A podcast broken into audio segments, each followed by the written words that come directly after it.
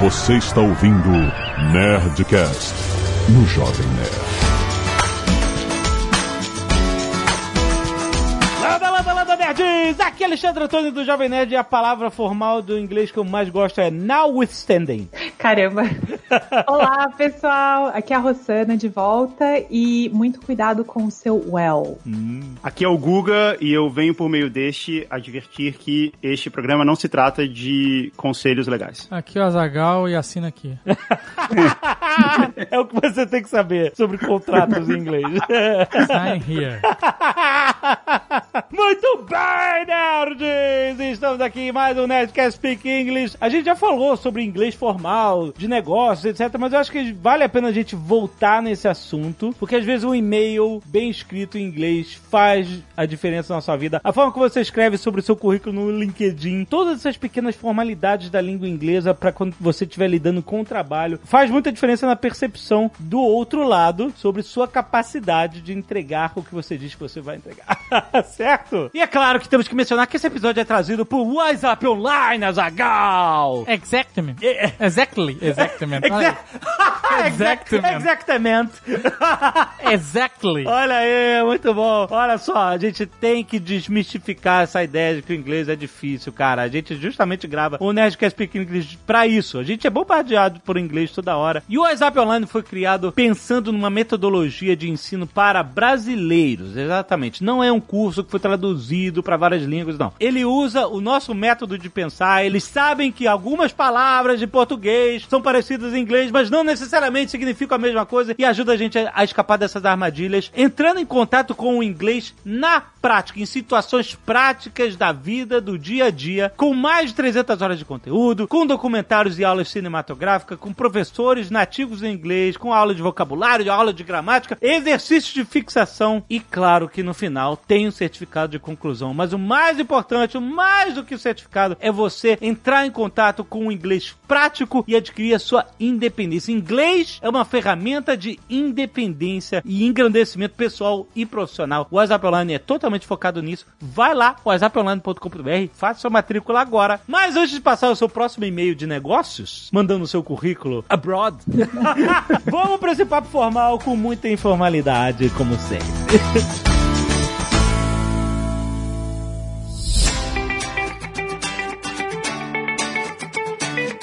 Tem bastante em contrato isso. É notwithstanding. Está- Olha só, é uma palavra só, mas é, é uma junção de várias. Not with e standing. Notwithstanding. Que significa, Apesar de. Apesar disso, apesar disso, vai aquilo. Isso. Apesar da evidência de que as pessoas deveriam usar máscara para proteger a si e as outras, um monte de gente maluca não usa.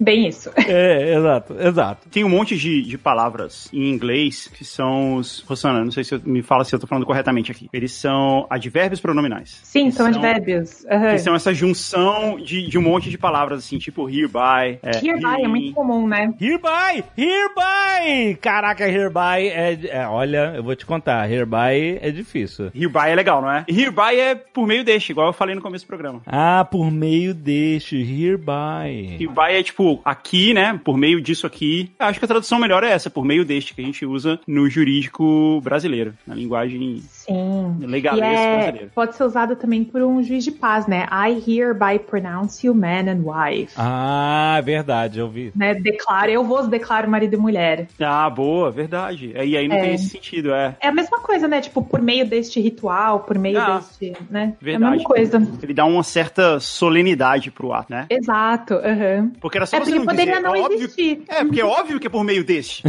Sim. Mas ele dá uma solenidade, assim, né? Tipo, ó, a gente tá falando sério aqui, tá sendo formal aqui. Mas isso deve ser algo que veio de uma linguagem absolutamente formal que já caiu em desuso na informalidade. Ninguém fala hereby numa conversa. Absolutamente ninguém. Não, não conversa não. Isso é linguagem exclusiva de contrato. Hoje em dia, sim, né? Ou, ou desses atos solenes, etc, né? Uhum. Então, mas certamente isso foi linguagem falada um dia e caiu em desuso, mas ela permaneceu nos documentos e etc. E, e sendo usada nesses atos solenes, né? Mas é presente até hoje. E é formal, mas também não é pra gente gente chegar e sair colocando em e-mail formal, né? Porque é muito, muito formal. Você É pra você colocar no e-mail formal quando você quer que o e-mail tenha essa cara de formal. Se você escrever isso, vai parecer que você tá dizendo assim, tipo, eu estou aqui dizendo, por exemplo, você tá mandando um e-mail de reclamação, tipo, eu estou dizendo que esse é meu último aviso antes de entrar com procedimentos legais, entendeu? Uhum. Então, você pode pôr isso no e-mail, né? É, mas Aí, ele teria esse tom meio legal mesmo, assim. é, é meio que você dizendo assim, esse aqui é o que tá valendo. O hereby me parece que é uma palavra que diz assim: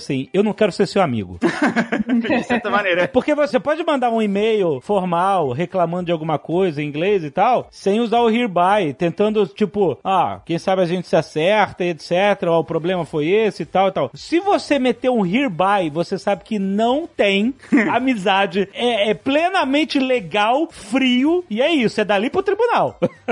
Não, mas ó, o sentido é mais de deixar assim, ó, esse aqui é o que tá valendo. Isso é o documento que vai afirmar isso. Então, por exemplo, você pode colocar isso quando você vai dizer que você não vai renovar seu aluguel. Então, você manda um e-mail, geralmente tem um contrato que diz que, olha, você tem que avisar com 30 dias de antecedência que você não vai renovar o contrato. Tá. Aí você manda assim, tipo, I hereby give notice, né? Eu aviso que eu não vou continuar meu contrato. Certo. Então, é meio que por isso que você tá colocando esse hereby ali. Você tá meio que escrevendo uma carta de formalização e documentando uma decisão. Aí beleza. É. Isso. Sim, é, é isso. E, e se não for isso, eu acho que o pessoal nunca vai precisar usar. Se não tiver esse tom, se não tiver essa Exato. intenção, não use. Exatamente, não precisa. Ou usa, sai usando que vai todo mundo te achar um maluco, vai ser legal. Mas olha só, a gente tá falando aqui de termos que são comuns em contratos, tipo notwithstanding, hereby, etc. Mas existem algumas coisas que a gente acaba levando pra formalidade no inglês, uma tradução direta do português que vão soar errado. E contrato é um exemplo, a própria palavra contrato. Quando a gente fala contrato, por exemplo, contrato de aluguel, como você acabou de exemplificar, né? A palavra contract existe. Existe. Mas ele não é bem o mesmo significado do nosso contrato. Na verdade, ela pode ser. Existe uma outra palavra que é o contractor. Contractor é outra coisa, É exatamente. o cara que trabalha com construção. Que é empreiteiro. Isso. É literalmente empreiteiro. Contractor não é o contratante. Nem o cara que faz contratos. Exato. Ele é um contractor por isso, porque ele é um contratador. Ele é o cara que contrata a mão de obra. Não, beleza, essa é a origem de chamar o cara de, de contractor, mas a gente não tem isso em português, exatamente isso. Ah, eu vou chamar o contratador pra fazer uma obra aqui em casa. É um empreiteiro. Não, no Brasil você chama de demônio, é assim, né? Que, que vai trazer o inferno pra dentro da minha vida.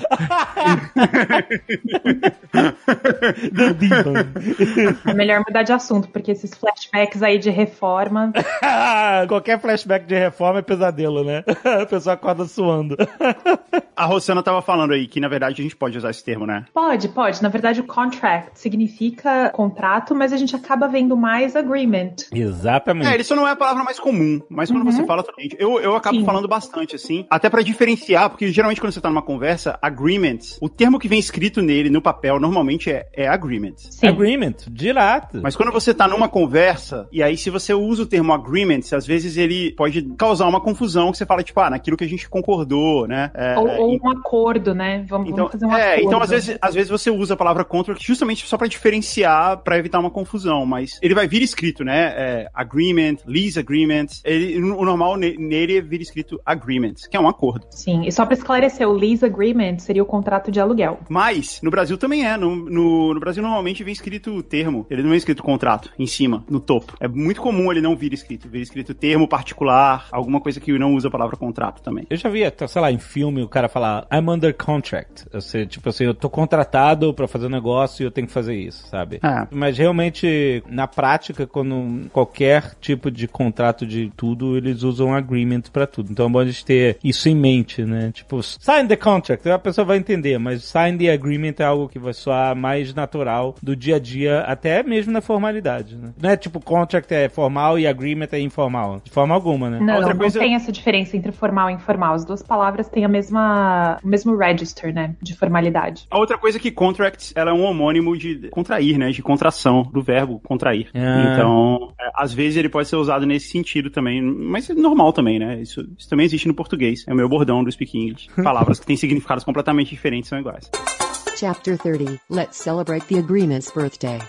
Tem uma coisa que eu já notei que existe uma diferença quando você está sendo mais formal ou informal em e-mails, etc., que é a palavra problema. Mais uma vez, a palavra problema existe. Problem. É tipo a mesma palavra pra gente pra, em inglês, né? E ela significa a mesma coisa. Problem, problem. Problema, problem. Mas na formalidade, eu vejo muito a palavra problem ser substituída por issue. Queria perguntar sobre isso, né? Normalmente, tipo assim, ah, eu tive um problema aqui e eu não consegui, vou atrasar na entrega do sei lá o quê, do contract, do agreement.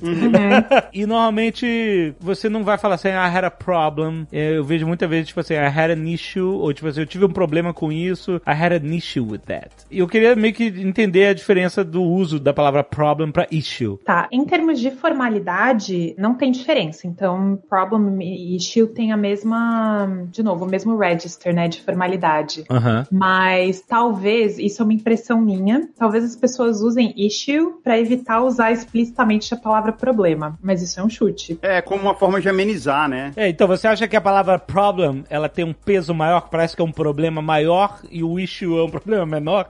Seria isso? A palavra problem é negativo, né? é bem negativa, Sim. né? Ela fala assim, ó, tá dando merda. Aham. A issue, ela é um obstáculo. Ela é, É, tipo, um... olha, tem, tem um, um leve, né? Um probleminha aqui, só uma questão aqui pra gente É, resolver. é uma questão boa. Issue seria uma boa maneira de traduzir, seria questão. Ó, a gente tem algumas questões. Exata, muito boa tradução, porque eu lembro da aplicação de issue como questão, tipo assim, next issue, que a gente vai discutir. Ou seja, você não tá dizendo que é o próximo problema, você tá próxima questão a, a ser Sim. respondida, né? Então o issue, ele, ele tem um uso variante, né? Ele é mais pra questão, por isso que ele parece um problema menor, porque você não é a palavra problema, a palavra é questão. Mas eu acho que a Exato. Rosana tá certa nisso aí, eu vou na dela. É assim que eu uso, pelo menos. É, Você usa pra dar uma amenizada, assim, quando você fala, ó, a gente tá tendo um... é, Eu tive, inclusive, aqui com o pessoal do prédio, olha, a gente tá tendo um problema aqui com a água. Eu falei issue. Ah, tu falou isso? É, eu acho que deixa você, pelo menos aqui na, na América do Norte, é muito comum a gente evitar confronto direto, né? Então, mesmo que a gente precise confrontar, a gente vai tentar usar palavras ou uma forma menos, menos direta, né? De se referir. Assim, a gente vai dizer qual é o problema, mas talvez usando palavras não tão agressivas, como problem. Boa, É. Rosana. Aí você pode falar assim, I don't want this issue to become a problem. Tá? Pode ser, perfeito. Que aí você já tá classificando o peso das coisas. Sim. Aí você fala assim, or else I have to break the agreement.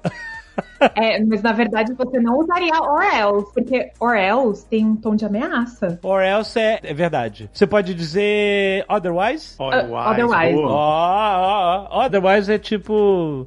Qual é a tradução literal de otherwise? De outra forma, né? É um de outra forma, de outra forma, tipo isso. Eu tenho um amigo advogado, é, ele é brasileiro, mas ele, ele trabalha num escritório internacional e tal, e ele tava fazendo uma reunião em inglês, e aí lá pro meio, pro final da reunião, ele falou pro cara assim, I will fight you, I will fight you hard. Quão, quão direto e agressivo ele foi nesse momento. Nossa, é tipo o último nível, só faltou dar um soco na cara lá. Não, mas esse amigo advogado, ele, ele fala que é, as reuniões dele são de. É o nível anterior a caírem na porrada. que é I will fight you, I will fight you hard. Caraca.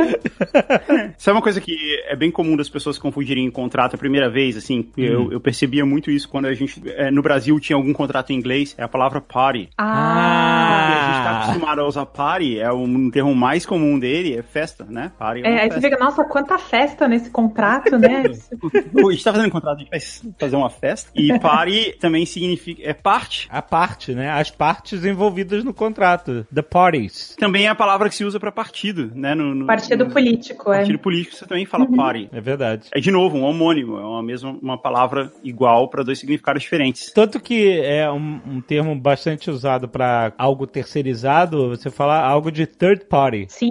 É algo que vem de uma parte terceira, ou seja, não é, não é você, primeira pessoa, terceira pessoa, né? Third party. É, a gente vê muito isso, por exemplo, na, no site da Amazon. No site da Amazon, você tem as coisas que, dependendo do produto que você clica, você vai ver pequenininho ali. Sold by Amazon ou third party seller. Dependendo se, se tá no estoque da Amazon ou se é vendido por, enfim. É, por uma outra loja que tá ali no marketplace, só usando a estrutura da Amazon para ser vista, né? E Exato. É, e aí eles chamam é, de third party, né? É, não é a Amazon, é um cara, um terceiro, né? Exatamente. É, um te- é uma terceira parte. Uma terceira parte na, na conversa. Pare tá sempre no começo do contrato, né? O começo do contrato é, o que, é onde você aprende essas palavras. Porque eles Uma outra- definem tudo, né? é, é exato. Uma outra palavra que sempre tem e que eu levei muito tempo pra entender é whereas. Where é. o- Como é que é? é whereas, né? Que se escreve. É, whereas, é assim. Where de onde, né? W-H-E-R-E. E A-S. Whereas. Whereas. No Brasil é o considerando, né? A gente tem, isso é uma coisa bem comum de formato de contrato. Tem assim, considerando que a gente tem aqui de um lado Jovem Nerd, um grande site da internet e tal, e do outro lado a gente tem aqui WhatsApp, uma grande escola de inglês, não é? Aham, aham. Por isso que sempre tem. E eu levei um tempão pra entender, assim. Eu, eu sempre achava que isso era um erro, assim, que eles tinham esquecido de separar a palavra. Pô, Guga, mas você conhece a gente há tantos anos e é isso mesmo? Um grande site da internet? É que o advogado nunca sabe muito bem sobre o que ele tá escrevendo, né? Ele põe de um jeito bem genérico, assim. Chapter 30 Let's celebrate the agreement's birthday. Tem uma outra parada que vem em contrato, vem fora de contrato também, mas é. Eu não sabia, a primeira vez que eu queria usar, eu não sabia como, que é nota fiscal, que não é fiscal note. Fiscal note. Gonna send the fiscal note. É invoice. Invoice. Esse é completamente sem nenhuma dica do que seria. né? né? Exato, né? Duas coisas bem difíceis de explicar pra um estrangeiro é nota fiscal e boleto. Boleto. Ah, boleta, boleta não tem como, né? Porque simplesmente não existe. É, não, não é. Não, Você, você acaba conseguindo explicar. Não, olha E só. crediário? E crediário?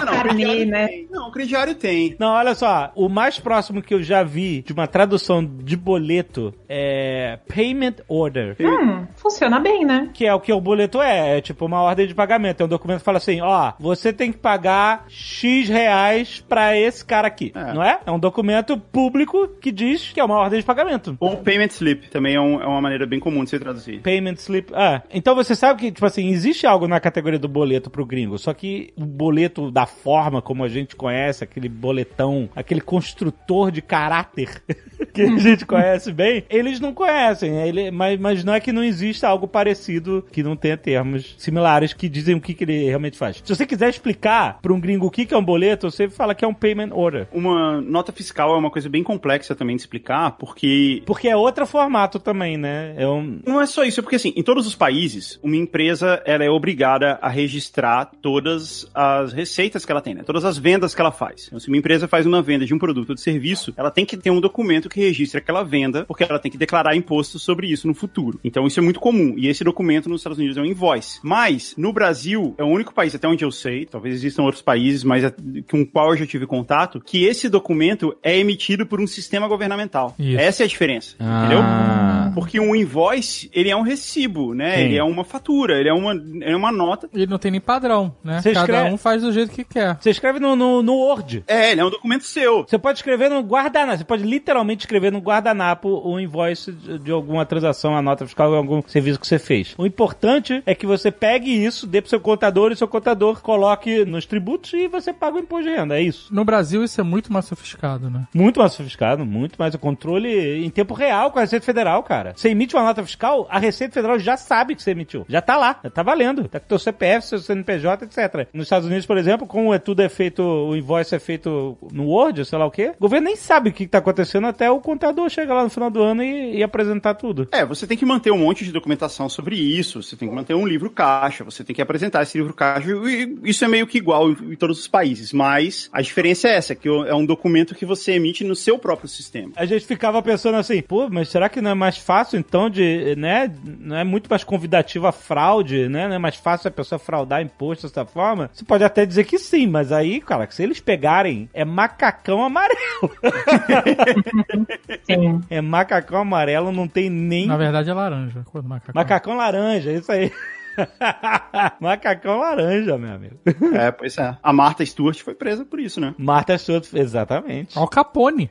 pois é, quem diria? Sim, é verdade. De todos os crimes que o Al Capone fez, pegaram ele por isso. Sonegação. No- Sonegação de imposto. Que, aliás, chama tax evasion. Tax evasion, olha aí. Evasão fiscal. Esse aí é bem próximo. Eu acho que a gente até falou isso em outro Speak English, mas eu levei muito tempo pra entender que tax returns é o imposto de renda. Aham. É? É? Tax return. É, porque eu achava que tax returns. Negócio de viagem? Cara, ô, Azaghal, não é aquele negócio que você vai no aeroporto depois é? que você, depois que você comprou um monte de coisa. No... Mas boa, era exatamente o que eu achava. Isso aí é um refund, não é um return. Ah, tax É. refund. Tax returns é o seu imposto de renda, é isso que significa. Eu não sei por que é a palavra return. Não sei se é porque é um, um feedback, sei lá. Então, é porque geralmente você recebe alguma coisa de volta do governo, não é? Não, então, mas aí você recebe um refund. Mas o seu tax returns é a sua declaração de imposto de renda. É isso, Ah, que, é isso sim. que significa. Tax returns, declaração de imposto de renda. Em inglês, imposto de renda é tax return. Isso, Sim, porque isso. É, então a gente pode dizer que Tem- the lion of the tax return Sei lá. Caraca, Imagina, imagina na reunião, você fala assim, o Lion vai me pegar aqui, tem que cuidar do Lion. The lion gonna get you. eu nunca mais ouvi o imposto de renda ser referido como leão. Ainda é? Não é uma coisa dos anos 80, não? Não sei, cara. Ainda Na é. minha cabeça. É bem dos anos 80, né? É muito inútil o leão. O leão é de pegar, como se fosse uma coisa, né? É porque Como- como se as fosse um pessoas inimigo. deviam sonegar absurdamente. Era visto como inimigo. Tanto que era um leão que ia, tipo, devorar. Não ia deixar nada. É, ele vai lá e toma 30% do seu salário. O leão passa o dia inteiro dormindo. Não faz nada, é isso que o leão é. Aí ele acorda belo e formoso com a sua maravilhosa juba, olha É. assim pra savana e escolhe o que vai comer, amigo. E manda as leões caçarem, porque o leão não caça. Elas já né? trouxeram. pois é. Ele não manda nada, ele só puxa. Cara, The Lion, a gente precisa adotar isso. Fala com o seu contador, Guga. Vou falar, de agora em diante a gente só pode se referir ao imposto como Lion. 哈 哈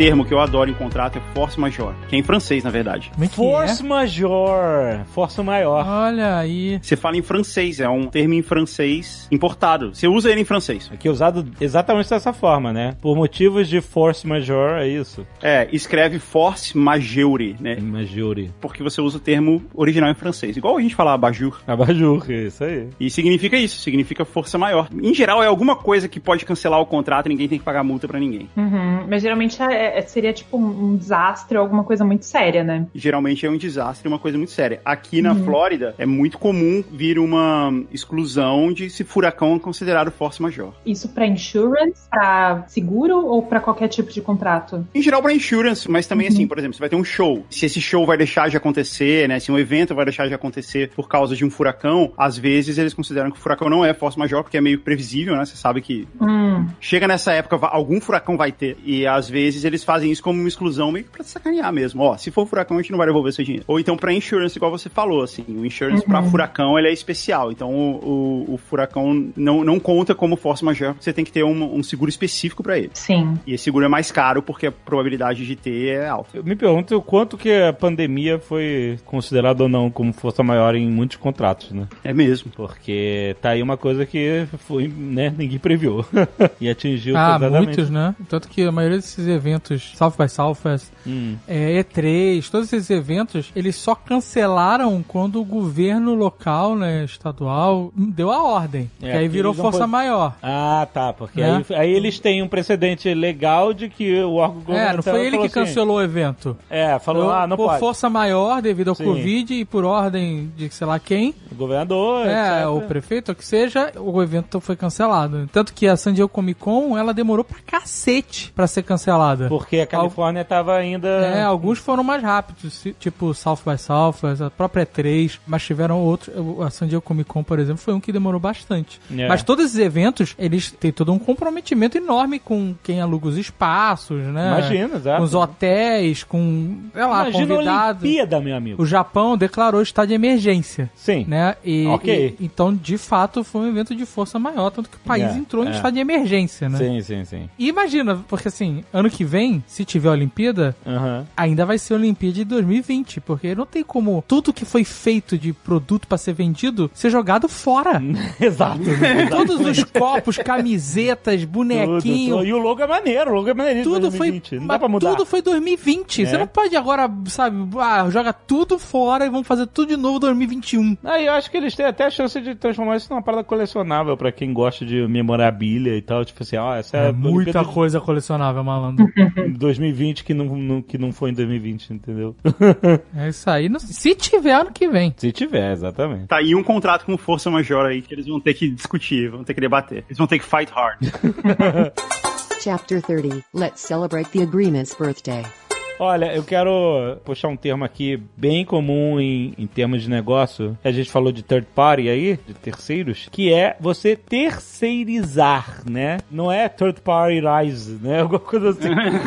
a palavra é outsourcing. Isso é, é bem interessante, né? Porque eu acho até uma palavra bonita, porque ela a origem é que você está trazendo a fonte de algo, o source, né? Da palavra source, fonte, vem de fora da sua estrutura, né? Então, outsourcing é você trazer de fora a fonte daquilo que você está apresentando, ou seja, você está terceirizando, uma outra empresa está fazendo aquele serviço para você e você está apresentando ele e tal. É uma palavra bem maneira que também não é fácil, não é uma tradução simples, né? Não tem nada parecido com a nossa língua portuguesa, então sempre que for falar terceirizar é outsource. Sim. É duas palavras juntas, né? Tipo, out, de fora, né? O U-T, source, S-O-U-R-C-E. Outsource Sim. ou outsourcing, né? Quando você tá terceirizando no gerúndio. Mas você escreve tudo junto. Escreve tudo junto, exatamente. Um outro termo comum de contrato que eu levei um tempo pra entender é o termo no solicitation. Ah, no solicitation. Esse é bom. No solicitation é quando você entra num acordo de que, por exemplo, se eu tenho um contrato com o Jovem Nerd, eu não vou tentar contratar alguém do Jovem Nerd pra minha empresa. Geralmente vem escrito isso, né? O no solicitation pelo período do contrato e por mais um Ah. tempo depois. né? Então, Ah, se eu faço um contrato de outsourcing aqui pro, com o Jovem Nerd, eu coloco lá um no solicitation. Ele não pode contratar ninguém da minha empresa e eu não posso contratar ninguém da dele, tanto durante o período do contrato quanto depois, pra evitar que isso seja desleal. Mas olha só, eu tô vendo aqui, só pra corrigir é, levemente, o termo mesmo é non-solicitation. Ah, Tipo, N-O-N, e é, e é separado por hífen. E normalmente é- ele pode ser até um contrato separado, tipo, Non-Solicitation Agreement. sim. Igual um NDA, é um Non-Disclosure Agreement. Non-Disclosure Agreement, é. Também, geralmente, ele é um contrato separado, né? Que você assina antes de discutir o resto das coisas. Então, um, um non-solicitation seria isso. Você não pode trabalhar para concorrência durante um período. Basicamente isso, né? Tipo, o cara que tá na Microsoft não... Não só isso. Não pode o seu contra... o- o- as partes do contrato não podem É. assediar funcionários ou prestadores, ou que seja, da outra empresa. Se eu tenho um contato com o Guga para fazer podcast para ele, ou vice-versa. Ah. Eu não posso chegar e, e assediar algum funcionário dele para que vá trabalhar para mim, ou, Assediar, você ou o diz, prestador de serviço dele. É, assediar, chegar e falar assim, ó, Vem vem, trabalhar para mim. mim. Exato, Ah. te pago mais, pago mais Aham. que o Guga. Aham. E você não tem que ficar ouvindo eu treinar a guitarra o dia inteiro. Pô, ninguém tem que ouvir, cara. Eu faço de fone. Até nos stories tem, Guga. Não, mas aí o cara foi ver meu stories porque ele quis. Às vezes não, às vezes você tá mudando de stories, cai no seu, e aí, como eu sou seu amigo, eu não posso pular. Pô, obrigado, cara, que você não pula. Você pergunta também. Tá mandando bem. Chapter 30 Let's celebrate the agreement's birthday. Outro que eu também achava estranho era release form. A gente tá falando aqui de contratos avulsos, release form. Geralmente também é um contrato separado. E eu não entendia muito bem. Eu sabia do que se tratava, mas eu não entendia por que, que o nome é isso. E é porque ele não é nenhum contrato, ele é um form. Ele é um formulário. E ele significa que você tá abrindo mão de algum direito. É isso. Por isso que é um release. Você tá Hum. releasing. Você tá abrindo mão de algum direito. Normalmente você faz isso para direito de imagem, né? Você vai participar de um programa. E aí você assina um release form dizendo que aquele programa pode veicular a sua imagem da maneira que tiver escrito lá. Legal. A gente pode dizer também, ao invés de release form, tem também um waiver. Você pode sign a waiver. Ah, waiver. é- essa é uma palavra interessante, que é você abrindo mão de alguma coisa, né? Waiving, Exato. né? Você, I'm waiving Or you're waiving your rights. Então você tá abrindo mão dos direitos que tem de alguma coisa. Se você estiver na gringa e você for, sei lá, subir uma parede escalada, pular de bungee jumping e tal, você vai assinar um waveform, que é assim, se der merda, eu abro mão de processar essa galera aqui que tá só amarrando um elástico no meu pé e me jogando no abismo. Esqueceu de Sim. amarrar meu pé. Exato. Se der alguma cagada, eu sabia, eu estava ciente. É isso. Tá ciente, eu abro mão dos meus direitos e tararel. Então é um waveform. Você abre mão de alguma coisa e, e, e assina, assina embaixo. Uhum. É interessante, muito bom. Sabe uma coisa que rola muito em contratos? São algumas palavras que elas têm. Eu não sei nem se seria um falso nosso cognato, assim, mas a gente falou aí do tax returns, que a gente entendia como um refund, né? Porque return parece. Uhum. Teve uma vez que eu passei um tempão discutindo com uma empresa, porque eles tinham que devolver um dinheiro meu. E eu Hum. fiquei usando a palavra reimbursement, porque é como a gente usa em português, né? Reembolso. Reembolso, aham. E não é refund. Refund. É, é um pouco diferente. E reimbursement é quando você, tipo, eu gastei um dinheiro em nome de uma empresa, precisava tirar uma cópia. Eu gastei, eu paguei a cópia do meu bolso, a empresa me reembolsa, né? Ela- Uhum, sim. E um refund é quando ela devolve o seu dinheiro, é diferente. Em português a gente tem a mesma palavra para as duas coisas, né? Reembolso. Você foi reembolsado pelo seu prejuízo, sei lá. Essa foi uma que eu passei um tempão discutindo e eu percebi que as pessoas não estavam me entendendo muito bem. E aí eu saquei, eu tava usando a palavra errada, reimbursement. Olha aí, boa.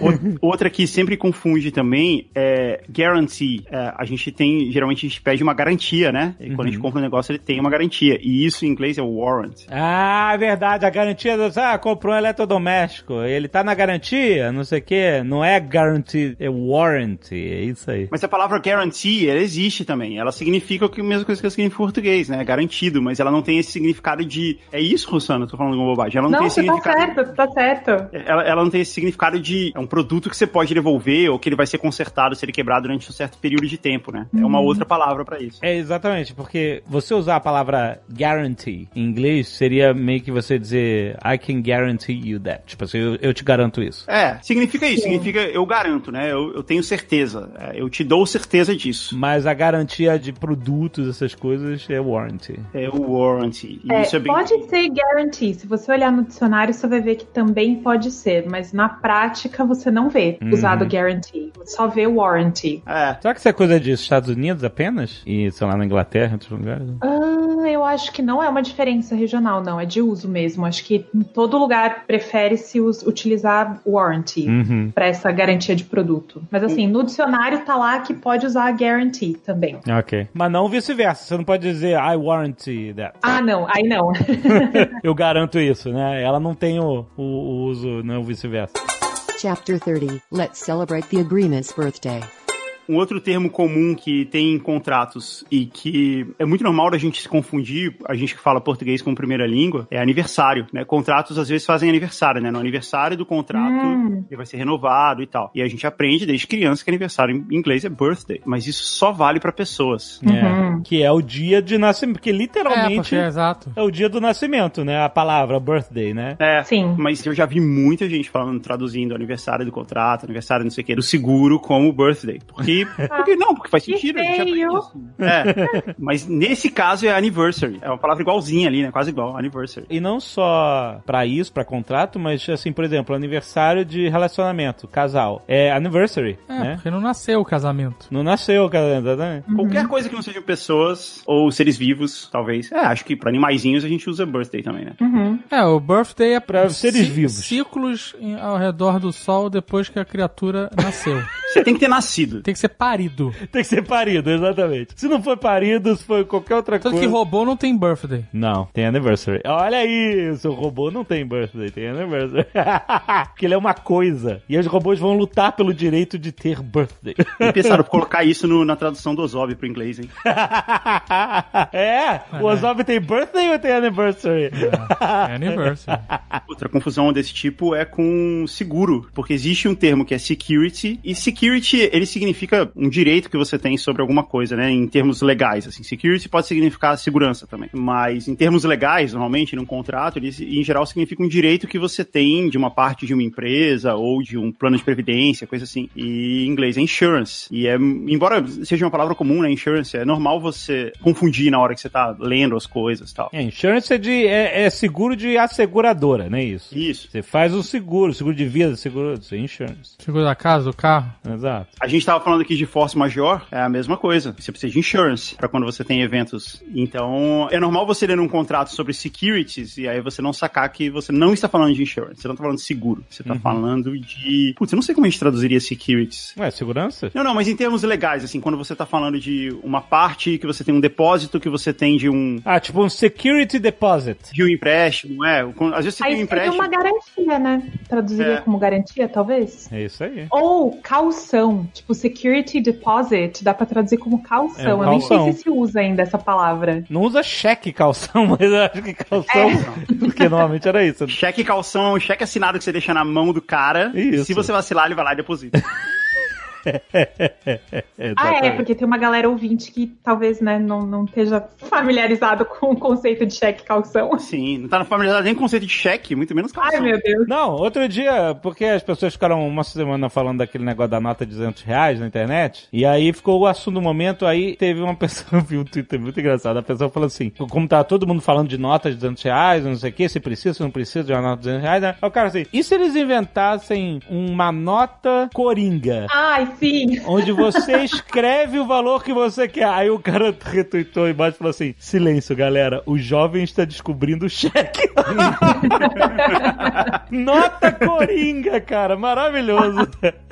Uma outra palavra pra calção que eu acho muito boa também é collateral. Collateral? Hum, É, normal. Você é quando, por exemplo, você vai pegar um empréstimo e aí você, você dá alguma coisa em garantia do empréstimo, né? É, você- você pode dar sua casa como garantia, né? Ó, se Aham. eu pagar um empréstimo, você pode vir aqui tomar minha casa. É um collateral. Ah, É isso que significa. Caraca. sim. E aí, quando a gente pensa em mudando assim completamente para efeitos colaterais de remédio, a gente não pode falar collateral effect. A gente tem que falar side effect. Olha, boa. Side effect. É. Um collateral effect. É. Não vai fazer sentido, né? Exatamente. É bom a gente notar porque tem muitas palavras que em inglês elas se parecem, a grafia da palavra se parece com o português, mas o sentido é completamente diferente, né? Várias, várias. Tem que se atentar sempre a isso. Agora, uma palavra que não, tem, não é nada parecida com nada em português e que eu, eu gosto muito e é bem formal de, de negócios é asset. Hum, A-S-S-E-T. Aliás, é uma palavra bem, bem bonita. Asset. Não, asset, ele é, traduzindo bem literalmente, ele é um ativo É um ativo. ele é algo de valor que você possui. Então, por exemplo, se a sua empresa criou um software novo, isso é um ativo da sua empresa, ou seja, é um asset da empresa. mas uma pessoa também pode ser um asset para a empresa. Exatamente. Uma pessoa valiosa para a empresa é um asset. Uhum. Às vezes uma, pessoa- uma empresa é comprada porque ela quer o valor daquela pessoa trabalhando no- na corporação, né? Então, tipo assim, quais são os maiores assets que ele faz assim, quais são os maiores assets dessa empresa? Ah, assets humanos, ou assets de software, ou, sei lá, estoque, né? Isso tudo são assets, são os ativos, normalmente, eu tô falando de ligado à empresa, né? E até na indústria dos games, essa palavra é usada para definir tudo que é feito por uma equipe para um jogo. Então, por exemplo, vamos dizer que a Marcela Versiani, que volta e meia tá aqui falando de games, ela trabalha na indústria de games, ela é ilustradora e tal, e ela faz os assets de jogos, que é, ela desenha os objetos que vão ser usados no jogo, o, sabe, um, um- então, vamos dizer que um jogo de, de luta, e aí você tem várias armas, né, vai ter um monte de ilustradores e a galera do 3D e tal, que vai estar fazendo as armas do jogo, e elas vão colocar essas armas para outros profissionais que vão integrar no jogo, então, todas essas arminhas, todas essas roupas, tu- tudo, os bonecos, 3D, tudo isso, eles chamam de assets, são os ativos que compõem o jogo em si, né, então, é, é uma palavra que é usada para muitos termos diferentes, você falou, valor ativo de empresa, pode ser pessoa, pode ser objeto, pode ser uma coisa imaterial como software, pode ser uma ilustração que compõe uma, né, um jogo ou o que seja, né? tudo isso é asset. Uhum. Ou mesmo uma característica que a pessoa tenha. Por exemplo, a her personality is her best asset. Hum, muito bem. É, a personalidade é a melhor característica, o melhor atrativo, enfim. Exatamente, muito bom. Chapter 30. Let's celebrate the agreement's birthday. Tem uma palavra que é bem difícil de pronunciar pra mim, que é a tradução formal do famoso empresário. Entrepreneur? Ah, não! Aham. Acho que o segredo é não pensar antes de falar, né? o empresário, tipo, o. O que? Entrepreneur? É, empreendedor. É, olha só, é, é isso aí. Entrepreneur. Entrepreneur. Não, não, você sabe escrever? É muito difícil, cara. Você falou falar. É porque é uma palavra em francês. É uma Você palavra francesa, escrever. exata. Não é a palavra francesa, entrepreneur? É uma palavra É, francesa. aham. Eu uso ela em francês. É que nem o forte major. Igual força major, exato. Já falei várias vezes na imigração, entrepreneur. Caramba, tô saindo muito fácil. o cara pergunta aqui que você trabalha e você fala. Entrepreneur. Mas ele pergunta em, em quê? Em que, É, que falou, você você trabalha o quê? Eu falo, sou I'm entrepreneur. Mas ele nunca perguntou mais detalhes? Ah, se pergunta eu falo, né? Fala o quê? Social media, stuff like that.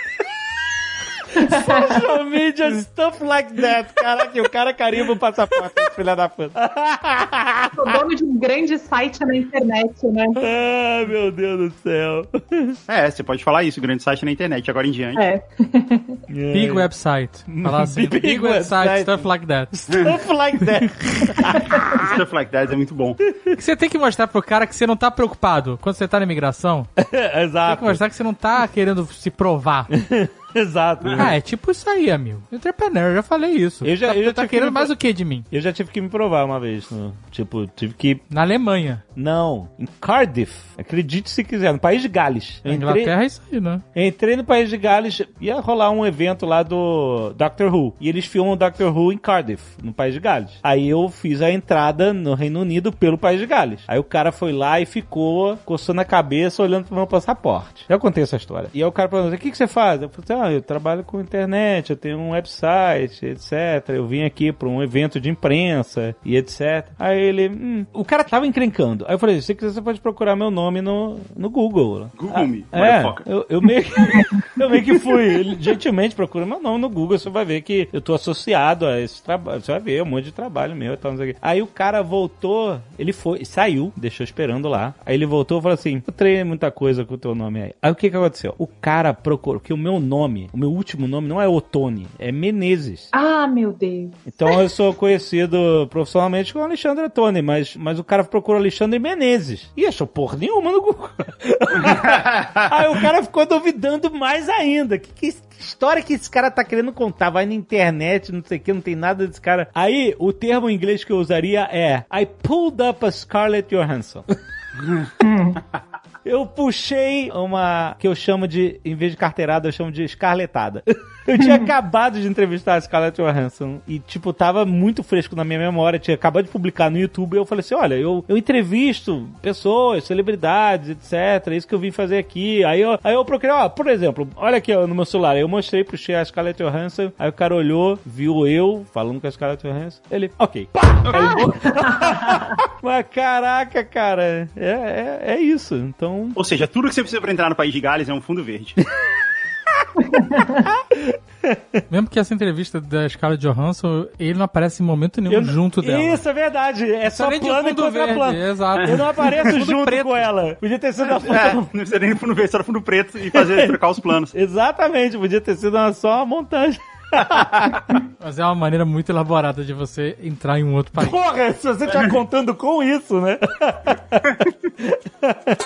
Chapter 30. Let's celebrate the agreement's birthday. No inglês, tem muitas palavras que são usadas do francês. Isso é muito comum. Então, assim como no Brasil a gente usa muitos termos em inglês, a gente usa shopping, ou então deletar, Renderá. ou então job, ou call, que a galera fica brava, né, que a gente fala isso agora na pandemia. Fazer call. Agora é fazer um zoom. Do mesmo jeito que o francês era a língua da diplomacia, né? Então ele influencia muitas línguas e muitas palavras são usadas como elas são no francês. Uma outra muito comum, inclusive em contrato, é liaison, né? Ou então às vezes, às vezes eles pronunciam liaison, que é significa ligação, é, é o termo em francês para ligação. Ligação? E geralmente é a pessoa que faz a intermediação entre uma coisa e outra. E você usa assim em francês mesmo, liaison. A pessoa que faz ali, como é que é? Não, um exemplo. Use numa frase.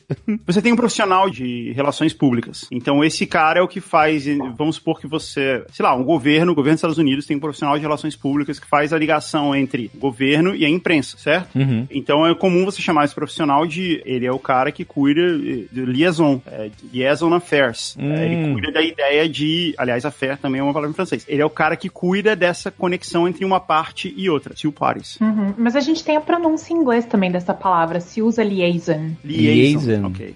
Ó, tem outra palavra francesa aqui de business que é revenue. Não é francês isso? Talvez venha do francês, né? Revenue vem do francês. Que revenue é faturamento, né? É. Literalmente faturamento. Não lucro, né? Faturamento, né? É boa, e vem do francês, verdade, você tem razão. Revenue, porque é, é revenue, né? Revenue. É, tem essa escrita bem francesa, né? É Revenue. Outra bem comum também é resume, né? Resume. Resume, cara, como tem palavra francesa mesmo, cara? Olha aí. Sim. Sim, muita. que é currículo, né? É o, é o termo que se usa para currículo. E é engraçado que na França mesmo você fala CV, que é em, em latim, né? Igual a gente fala no Brasil. Curriculum vitae, aham. É. Uhum. É, na Inglaterra também se usa bastante CV, mas por aqui é mais resume, né? Resume. E todo mundo fala. É, é um negócio normal, uma palavra que vem no francês. Muito bom, muito bom. Bom, é. Esse foi o Nerdcast Speak French, né?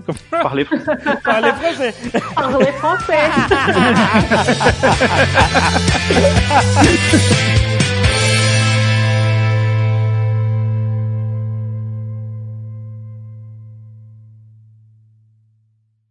Este Nerdcast foi editado por Radiofobia, podcast e multimídia.